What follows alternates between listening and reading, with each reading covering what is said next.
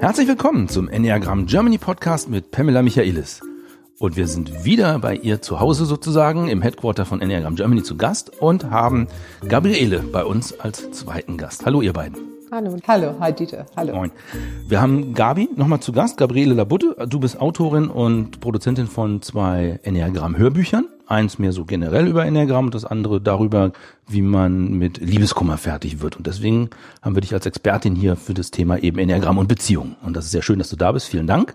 Und ich schätze mal, Pam hat da ein paar schöne Ideen, worüber wir heute sprechen. Ja, danke, dass du da bist, Gabi. Ähm, ich wollte erstmal so ein bisschen kollegialen Austausch mit dir machen, weil ich finde, dass es kommt immer die Frage, was nutzt das Enneagramm? Wie hilft es? Was für Entwicklungen sind möglich durch diese Kenntnisse des Enneagramms? Und ich finde, da gibt es verschiedene Felder, ja, wo das Enneagramm nützlich ist. Sag du erstmal was dazu. Wo findest du das am wichtigsten? Also mein Schwerpunkt in der Praxis ist ja Beratung, also Einzelberatung und Paarberatung. Und was mir unwahrscheinlich viel Spaß macht und was, was mich auch beglückt, ist, dass viele Paare oder oftmals kommt ein Partner, wo es halt schon eine Außenbeziehung gibt, kommt der Partner, der verlassen wurde in die Praxis und klagt sein Leid. Das ist dann natürlich auch Liebeskummer, Traurigkeit, Einsamkeit und so weiter und so weiter. Und ähm, dann arbeiten wir gemeinsam. Wir stabil ich stabilisiere den Menschen. Ich arbeite mit dem Enneagramm. Viele kennen das Enneagramm überhaupt nicht. Und dann werden diejenigen neugierig, fangen an, sich mit dem Enneagramm zu beschäftigen, wenn sie möchten. Äh, ich zwinge da niemanden dazu und ähm, dann wird ihnen einiges klar und es ist einfach wunderschön zu sehen, wie ähm, so der Balken im eigenen Auge so ein bisschen weicht, wie derjenige über sich selber plötzlich ja eine ganz andere Dimension bekommt, einen ganz anderen Blick auf sich selber und dann aber auch auf den Partner. Ja. Und ich glaube, das ist der, du hast eigentlich schon zwei Themen angesprochen. Also das eine ist, ich sage immer, es gibt Partnerschaft vor dem Enneagramm und Partnerschaft nach dem Enneagramm. Und ich finde, du hast es eben angesprochen, der erste Schritt ist eigentlich, sich selber zu reflektieren, seinen eigenen Enneagramm-Stil kennenzulernen. Das ist schon eine unheimlich mächtige Intervention in Beziehung, weil man immerhin seine eigenen Themen kennt, was eventuell ähm, einmal Stärken sind für die Beziehung, aber dann schon auch, wo, wo Problembereiche sein können, wenn wir wieder zu unseren Bruten, wenn wir außer Balance kommen. Mhm. Also die persönliche Entwicklung, das finde ich einfach ein ganz wichtiges Thema für jeden Enneagrammstil. Da bekommen wir sehr viel Information, auch die drei Zentren. Und was passiert dann in deiner Praxis? Also jetzt haben die sich erkannt. Ja. Dann ist es oftmals so, dass hm, die sich so intensiv damit beschäftigen, dass sich was verändert. Und diese Veränderung merkt dann der Partner, meist leben die ja dann noch unter einem Dach, ist schon oft vorgekommen, dass der Partner, der eigentlich gerade schon im Gehen ist, diese Veränderung bemerkt und neugierig wird. Ja. Und wenn ich das Glück habe, oder ich, also ich habe oftmals das Glück, dass dann äh, der Partner auch in die Praxis kommt. Ich mache das dann meist so, dass er erst alleine kommt, ja. nicht direkt als Paar. Und dann arbeite ich mit dem Partner. Und wenn die beiden dann bereit sind und offen sind, mit einem neuen Blickwinkel auch auf die Beziehung zu gucken, dann kommt unwahrscheinlich viel Verständnis, Empathie und, und viele Dinge, die, die diese jahrelang nicht haben, wie soll ich sagen, nicht haben auseinanderdividieren können, wo es immer wieder Ärger gab über die kleinsten Dinge, die sind dann plötzlich klarer. Und da, durch das Verständnis entwickelt man mehr Empathie und ich kann mit Stolz berichten, dass ich schon einige Paare habe, die wieder zueinander gefunden haben. Und welche Themen sind das? Also ich denke jetzt gerade dran. Also erstens glaube ich, ist es wichtig, was da passiert ist, dass wir depersonalisieren. Mhm. Also vorher ist immer das Gefühl, ein Partner verhält sich so und so. Es ist nicht nur Partner, das kann auch Kollege bei mhm. der Arbeit sein, wenn wir ehrlich sind die verhalten sich so, weil wir so sind. Es hat irgendwas mit uns zu tun. Wir haben irgendwie Schuld oder wir sind verkehrt oder, oder, oder, oder die sind einfach doof. Ne? Mhm. Und durch das Enneagramm fangen wir das an, ein bisschen zu depersonalisieren. Wir merken, ach, diese Unterschiedlichkeit ist gegeben ohne mich. Also diese Person wäre so ohne mich und praktisch jeder Partner von dieser Person würde bestimmte Themen, bestimmte Beschwerden mhm. haben. Genau, es hat gar nichts mit mir zu tun. Es hat nichts mit Linie. mir zu tun. Ne? Genau. Und ich finde, ich nehme nur zwei Themen, ist, ich, wenn ich die Kopfzentrum 5 und 7 nehme, da gibt es ja zwei Themen, die so präsent sind in jeder Beziehung. Das ist diese, diese Rückzug. Ne? Das ist ja bei sieben und bei fünf in die Partnerschaft. Oh, das kenne ich auch von acht, ja. Mhm. Ja, ne? die haben mhm. ja die Bewegung zu fünf. Mhm. Aber dass man sozusagen diese, was, was der Partner erlebt, die wollen da sein, die wollen etwas klären, vielleicht einen Konflikt klären und die erleben Unerreichbarkeit. Die erleben, die wollen zupacken, die wollen einen Austausch haben und der Partner ist weg. Ich glaube, das Schlimmste ist dieses Unverständnis. Warum ziehen die sich zurück? Ja. Also, dass sie sich zurückziehen, ist ja. vielleicht gar nicht mal das Schlimmste, aber die Frage, warum? Ja. Und wenn man die erstmal klärt und wenn man die verständlich macht, dann öffnet sich schon einiges. Weil Rückzug ist ja gar nicht verkehrt in einem Konflikt. Das ist ja manchmal sogar erstmal gut. Mhm. Man muss nur verstehen, warum mhm. und wie lange und was passiert da beim anderen. Ja, also zu wissen, dass es was mit Angst zu tun, das meinst du, ne? Mhm. Genau. Zum Beispiel. Dass die einfach Sicherheit suchen und dass die einfach bin Angst davor haben, entweder das Herzzentrum zu begegnen oder auch Bauchzentrum zu begegnen. Also das ist schon eine echte Herausforderung für äh, Menschen im Kopfbereich. Ich glaube auch immer, dass man denkt ja immer, man weiß, wie der Partner tickt, weil er macht das ja schon jahrelang ja. so. Aber im Grunde genommen weiß man es doch nicht, weil man kennt ja die Motivation gar nicht. Und wenn man die erkennt, die Motivation, die dahinter steckt, dann fängt es an, sich wirklich zu öffnen und, und auch, ich finde es auch sehr erleichternd, wenn ich weiß, dass mein Partner meine Motivation begreift. Ja. Warum ja. macht sie das denn? Warum ja. arbeitet sie denn so ja, viel? Ja, ja. Und das ist ein Thema, das ist so dieses, eigentlich wollen wir gerne von den anderen gesehen werden, so wie wir wirklich sind.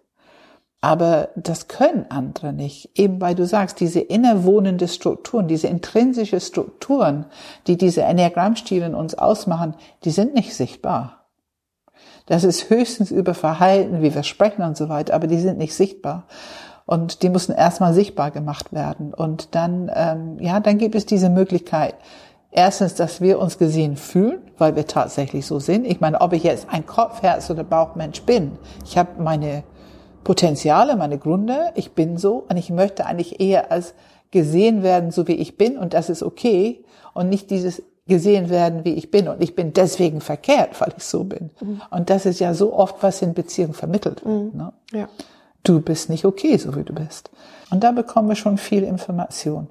Ich denke gerade an diese, es gibt so bestimmte Teufelskreise, die wir in jede Beziehung mit einem bestimmten Enneagrammstil erkennen können. Also ich nehme wieder Beispiel 5, äh, da bin ich ein bisschen Expertin, aber es ist überall äh, die Unerreichbarkeit löst aus im Gegenüber, dass die noch mehr hinterhergehen und das noch mehr hinterhergehen, um zu besuchen, Kontakt zu bekommen, löst aus noch mehr Ruckzuck und schon haben wir einen Teufelskreis, der schwierig ist zu durchbrechen.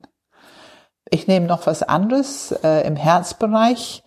Ich nehme jetzt mal die vier und die haben einfach eine unglaublich große Gabe für tiefe Sensibilität, Emotionalität. Nur es gibt praktisch keinen anderen Enneagramm-Stil, der das ganz so mitmachen kann. Und die wollen Emotionalität und Tiefe und Bedeutung und das kann auch einen Fluchtimpuls auslösen, den anderen, weil die sich überfordert fühlen, weil die es nicht verstehen, weil die ahnen, das kann ich sowieso nicht ganz mitmachen, ich schaffe es nicht. Und es ist wieder ein Teufelskreis. Also je mehr ich suche nach Emotionalität, umso mehr verzieht sich mein Partner oder mir erzählt, dass ich zu emotional bin oder, oder. Ähm, also ob Mann oder Frau sehe ich das immer wieder, wenn es um Enneagram Stil 4 geht. Also es gibt bestimmte Teufelskreise, die man in jede Kombination eigentlich ganz genau benennen kann, genau beschreiben kann. Und wenn man die ähm, sichtbar machen kann, dann finde ich das sehr schöne Entwicklungsarbeit. Ja, und man könnte dann ja auch in, so eine Art Vertrag abschließen, dass man sagt, ich weiß, dass du das brauchst, du hast es gerade so schön auch gesagt, der andere kann das vielleicht gar nicht so. Also die Tiefe der vier, ich, ich, ich komme da gar nicht, so tief komme ich gar nicht. Ja, genau. Aber ich gestehe dir zu, dass du das brauchst. Ich ja. verstehe, warum ja. du das brauchst. Ja. Sei mir nicht böse, ich kann das nicht so. Also das Verständnis in beide Richtungen. Und so eine Absprache, du darfst da jetzt sein, aber bitte komm zurück. Ja. Ne? Also vielleicht. Und an der Stelle finde ich, also was, was die vier über alles braucht, ist, dass jemand in Beziehung bleibt. Und wenn der automatische Impuls ist zu flüchten oder abwerten, dann flüchten, das ist ganz schlimm.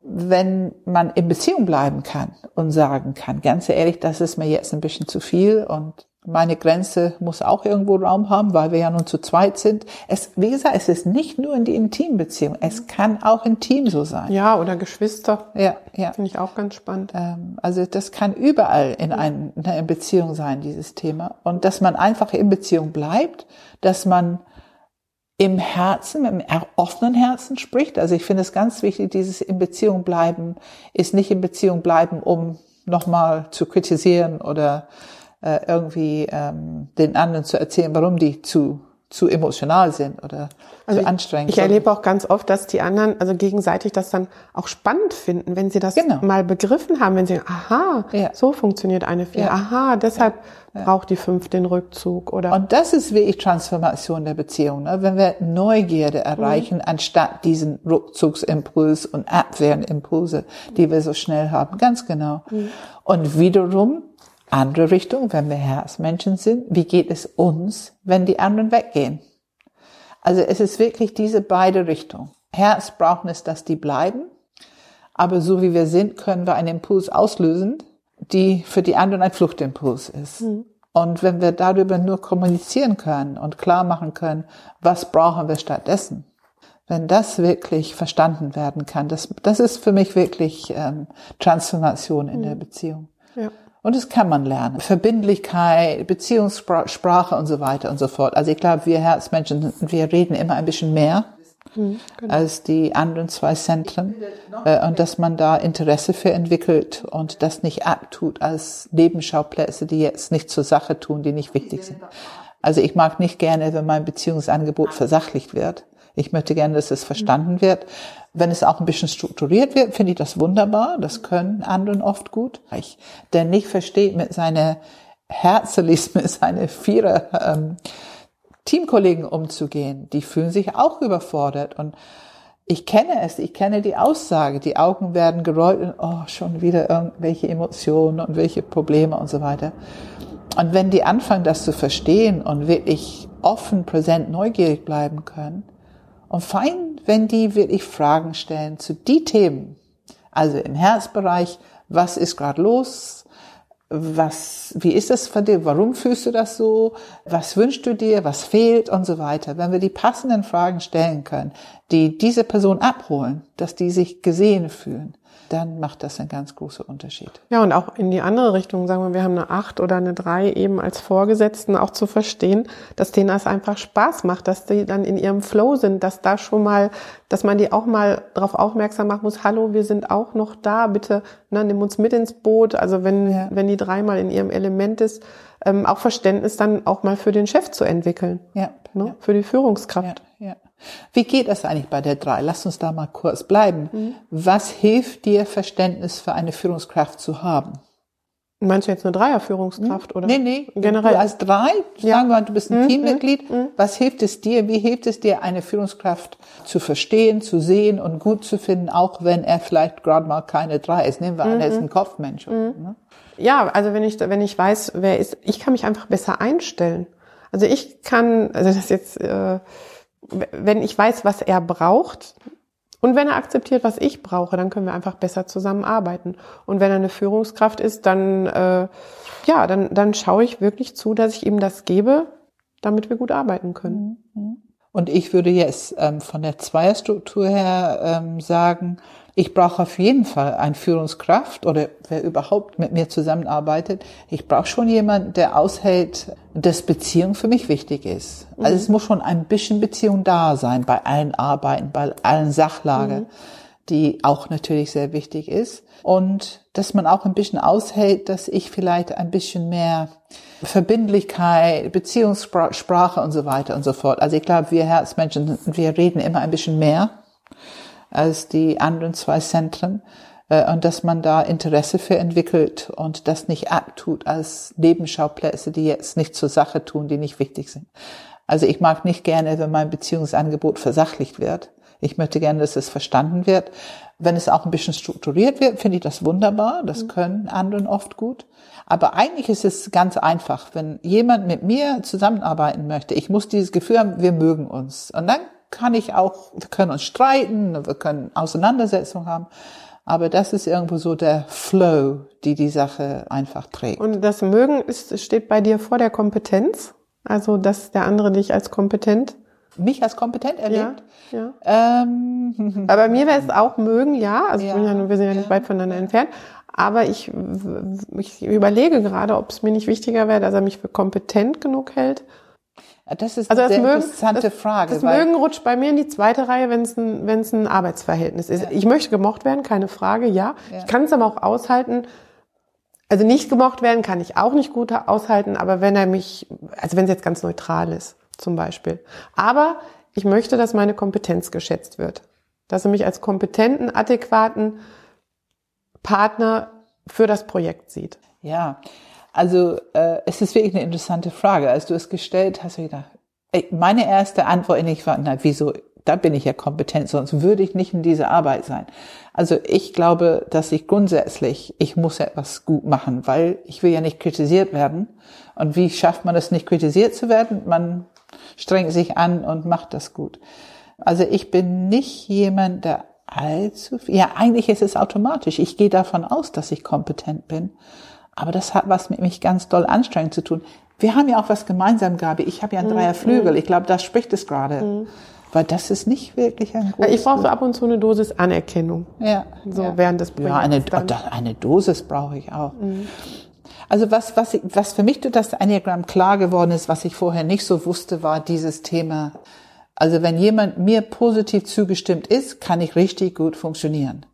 Die müssen nicht super lieb oder so sein, aber ich muss nur diese, ich werde wertgeschätzt. Aber wenn das nicht da ist, dann macht es die Sache fast unmöglich. Also das ist wirklich so der Träger. Ähm, Und wenn ich merke, dass es in anderen Bereichen, also dieses Thema Respekt, so vom Bauchmenschen hört man immer wieder, die müssen präsent sein, die müssen diese Präsenz von jemand gegenüber spüren, die Kraft, die Bereitschaft auch für sich einzutreten. Das ist eine hohe Kompetenz, das habe ich inzwischen gelernt. Aber ich wusste vorher nicht, ich konnte mir nicht vorstellen, dass es eine hohe Kompetenz ist, für sich einzutreten. In meiner Sprache heißt das Streit auslösen. Was kann da die hohe Kompetenz sein? Aber jetzt habe ich begriffen, erstens ist es tatsächlich, ich mag es auch inzwischen gerne. Ich finde das viel schöner, als wenn alles immer nur allgleich läuft. Und das habe ich wirklich von den Bauchmenschen gelernt. Also das habe ich ja nun heute für mich so in mein Leben integrieren können.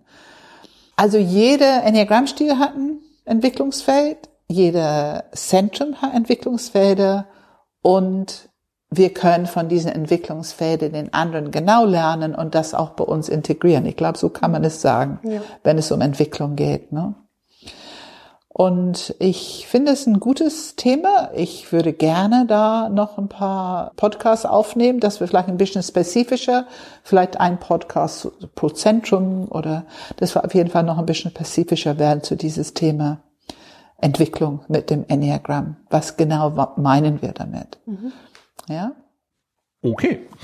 Ich danke euch beiden. Ihr habt da äh, sehr schön euch miteinander unterhalten. Da konnte ich jetzt nur staunend zuhören eine Zeit lang. Ähm, das Tolle ist ja, wenn man äh, Gabriele noch ein bisschen mehr dazu sagen hören will, dann kann man das ja machen, indem man eine von deinen beiden Hörbuchsammlungen, also sind ja mehrere CDs in so einer Box, eins von beiden sich vielleicht bestellt. Und ich glaube, da gibt es zwei Quellen. Also einmal, man kann es natürlich auf Amazon bekommen. Also das einmal heißt dein Hörbuch äh, Das Enneagramm. Und das andere, was hier vor mir liegt, heißt Liebeskummer, ganz passend, und wie man eben damit umgeht. Und äh, Amazon wäre eine Quelle, aber ich weiß, es gibt da noch eine schönere Quelle, eigentlich nämlich, wenn man es direkt bei dir auf der Webseite bestellt. Magst Genau. du mal kurz sagen, wie deine Webseite heißt? Ja, das ist www.withalittlehelp.de und da kann man die Hörbücher auch kaufen. Okay, www with, a With little help. Etwas kompliziert, Sind da ja. irgendwelche Bindestriche Ja, dazwischen? immer ein Minus dazwischen. Okay. withalittlehelp.de. Also mit ein bisschen Hilfe auf Deutsch könnte man sagen. Genau. Man muss es auf Englisch eintippen, sonst Genau. funktioniert es nicht. Klar.